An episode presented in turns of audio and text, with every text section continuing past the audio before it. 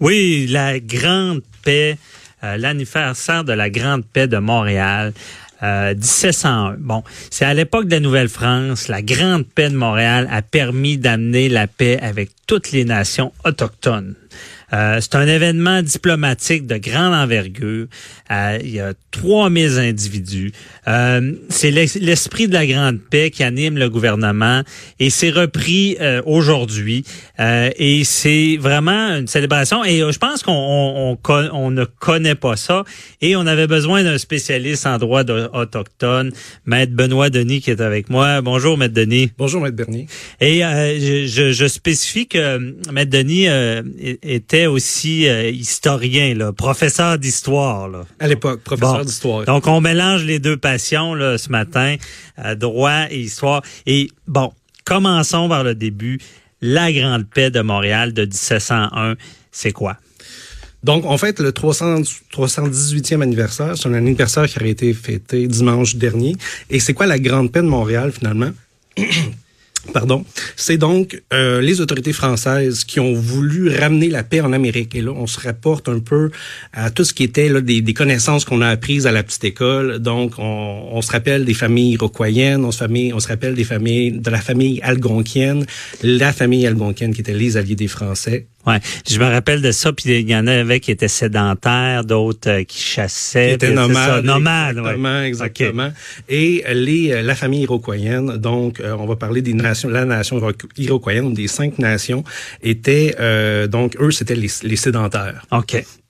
Et on s'en souvient encore là. Je, pour, pour, pour, pour, ceux qui, ont, qui, qui, qui, sont férus d'histoire, euh, c'était les Iroquois étaient les, les, alliés des Britanniques. Donc, pour ramener la paix en Amérique, les autorités françaises décident de faire une espèce de grand rassemblement qui débute dans les années 1700, mais que l'apogée va être en 1701 à Montréal pour finalement permettre cette paix-là en Amérique. Et pourquoi permettre la paix?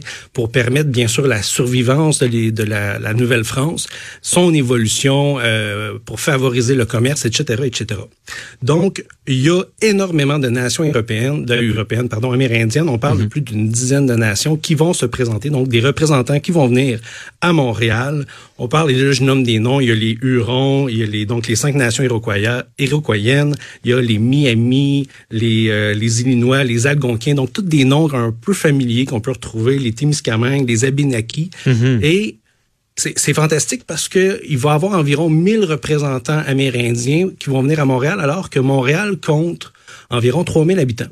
Ah oui. Donc, toute proportion gardée, c'est comme si, dans un monde parallèle où il y avait une guerre actuellement en Amérique entre différentes nations euh, américaines, britanniques, françaises, peu importe, il y aurait l'équivalent de 660 000 diplomates qui viendraient à Montréal pour une semaine pour établir une paix. Donc, ça, c'est la paix dans le monde, C'est la paix dans le monde, ça serait, ça serait merveilleux. Mais, Euh, Benoît, euh, avant ça, c'était quoi la situation pour qu'on arrive à, cette grande paix-là? C'était des guerres, c'était des, des entre, les Amérindiens et les Européens ou euh, entre eux aussi? Ben, c'est une excellente question. Donc, on doit se rappeler, bien sûr, que ce qui se passait en Europe avait des incidences en Amérique. Mm-hmm. Donc, on est, nous, en Amérique, on est des colonies. Quand les couronnes européennes se font la guerre en Amérique, on se fait la guerre. Ouais. Et euh, bien sûr, en Amérique, on a des alliés. Donc, les Britanniques ont des alliés chez les Iroquois, les Français ont des alliés chez les Algonquiens. Et pourquoi? Et là, je vais me, me concentrer sur la nation française ou mhm. sur la Nouvelle-France. C'est un, un, un, nouveau territoire, c'est un climat qui est inhospitalier, c'est euh, donc un territoire inconnu et on a besoin d'alliés pour survivre et on connaît tous donc l'aide le, le, que va apporter entre autres les, les, les Amérindiens à Jacques Cartier pour permettre de traverser l'hiver et etc etc de survivre, de survivre du scorbut je pense moi le scorbut. Okay. euh, et donc euh, il va avoir et c'est ce qui, ce qui va permettre finalement l'apogée de la Nouvelle-France. On se souvient du commerce des fourrures. Mm-hmm. commerce des fourrures dont l'Amérindien était le centre un peu de ce commerce là euh, ça va donner euh, naissance au fameux coureur des bois. Ouais. Euh, donc, tout, nous, on a tout un, imaginaire qui entoure finalement toute notre relation qu'il y a entre, bien sûr, les, Premières Nations et, et, le Québec, finalement. OK. Et là, on, on, on crée cet événement-là, la Grande Paix, pour souligner une paix qu'on veut qu'il soit durable. Oui, absolument, absolument. C'est là l'événement qui est remémoré là, cette semaine. C'est l'événement qui est remémoré cette semaine et c'est un événement donc à l'époque et, encore là c'est très intéressant parce que ça permet à la colonie de donc de, de, de, de se développer dans une paix relative. Mhm. Ça permet également euh, une incidence qu'on retrouve aujourd'hui. Les, les nations iroquoiennes acceptent l'existence de détroits Mm Détroit qui a été fondé par les Français, il faut pas l'oublier. Donc, euh, si on dit quelle, quelle, quelle est l'incidence ou quelles sont les incidences actuelles de la Grande Paix de Montréal, on a, disons, la survivance de Détroit, mais on a tout l'esprit qui anime les relations actuelles envers les, les, les Premières Nations, alors qu'on traite toujours de relations de nation à nation. Mhm. C'est ce qui ressort un petit peu comme tu l'as expliqué d'emblée et ce qui était très bien dit. Donc maintenant, quand on s'adresse avec les, quand les, les, les, les, peu importe les intervenants, les acteurs s'adressent aux nations amérindiennes, on parle, on les on, considère comme une nation. On va parler par exemple de la nation Atikamekw. Oui, ok. Et d'ailleurs, parlons-en des nations parce que bon, tu es un avocat euh, droit en droit des autochtones. Il y a des principes. Bon, il y a la loi sur les Indiens. Euh, puis je pense que c'est pas le bon titre de loi. Là. ça, vous un vieux titre. un vieux titre, les Indiens. Euh, on pourrait embarquer là-dedans, oui. Bon, OK. le, titre n'a pas été changé, mais toi, dans ton travail, il y a des nations, tu représentes des nations, et ces nations-là, il, y a, une question territoriale aussi que vous devez faire valoir. Absolument. Je dirais que les, nations se représentent elles-mêmes. OK. Donc, nous, euh, on accompagne ces nations-là. Mm-hmm. Maintenant, et, peut-être tu peux, me reposer une deuxième question pour que je puisse renchérir, mais euh, en bout de ligne, donc, ces nations-là ont des droits euh, qui, un peu comme le Québec, quand il y a eu le réveil du Québec dans les années 70, le réveil du nationalisme, on voit, on, vit un petit peu la même chose à travers les nations amérindiennes, où ils veulent décider de leur avenir, ils mhm. veulent décider de leur éducation, ils veulent se gérer eux-mêmes, et c'est avec cet éveil-là, finalement, là, qu'on, que vous travaillez. On travaille, exactement. Parce que je pense que dans le domaine, il est reconnu qu'il y a eu de l'abus aussi. Parce qu'il y a des grands principes. Là, je te pose une question large, mais un peu comment ça fonctionne pour faire. Parce qu'on l'a vu, il y a des, des fois des territoires qui seront, sont revendiqués. Et là, il y avait le, concept de la conquête. Il y avait et on, je pense que le gouvernement reconnaît certaines erreurs. Comment ça fonctionne justement pour revendiquer un territoire? Ben, c'est, écoute, c'est une question qui est très, très large. Je mhm. dirais, avant d'aborder ça, parce qu'on pourrait faire pratiquement une émission, euh, un doctorat là-dessus, euh, qu'est-ce qui est important de, de se souvenir, c'est que quand les Français sont arrivés, les Français n'ont pas pris leur territoire comme étant les leurs. Les Amérindiens ou les Premières Nations qui étaient là ont accepté la présence des Français dans le cadre du commerce. Mais ces nations-là amérindiennes n'ont jamais cédé aucun droit par rapport aux Français. Donc, mhm. c'était euh, une coopération et on ne doit pas oublier, à l'époque de la conquête, on se rapporte à 1759, il y a dans la vallée de Saint-Laurent environ 70 000 euh, colons français. Okay. 70 000, euh, un village de 70 000 au Québec, je le sais pas, je voudrais pas, mais on, parle de très peu d'individus. On, on n'empiétait pas sur le territoire. Là où c'est que la donne va changer vraiment, c'est quand il va y avoir la conquête où les Britanniques, eux, s'approprient le territoire. Mhm. Je fais un aparté, je, fais un pas de recul. On parlait de la Grande Paix de Montréal.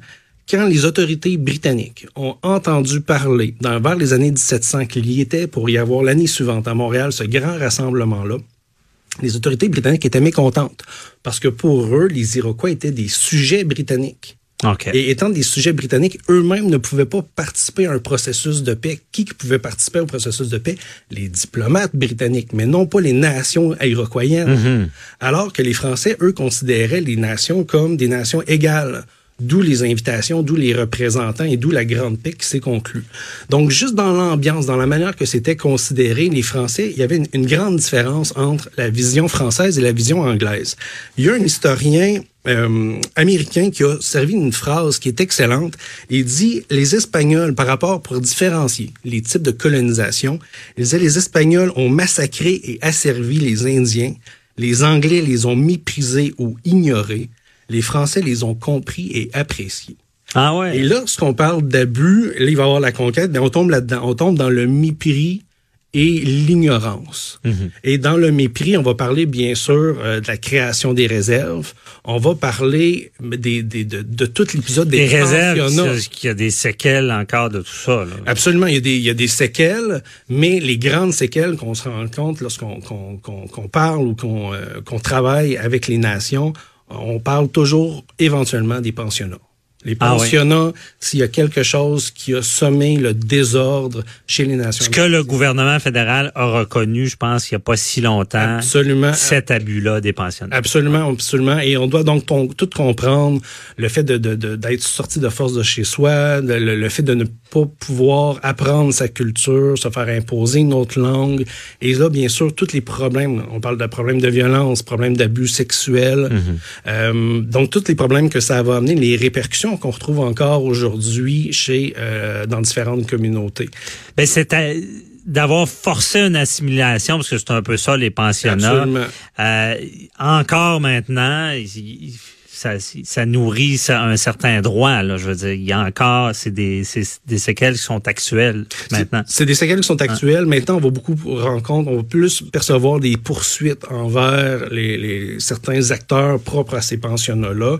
Mais ce, ce, ce- le- peut-être, je ne voudrais pas parler d'éléments positifs, mais les pensionnats ont quand même favorisé l'éveil de ces nations-là, l'éveil des membres OK. qui, eux, par la suite, ils ont dit, moi, je me suis fait euh, imposer une langue qui n'était pas la mienne. Et là, maintenant, bien sûr, ils parlent toujours leur langue, à quelques exceptions près.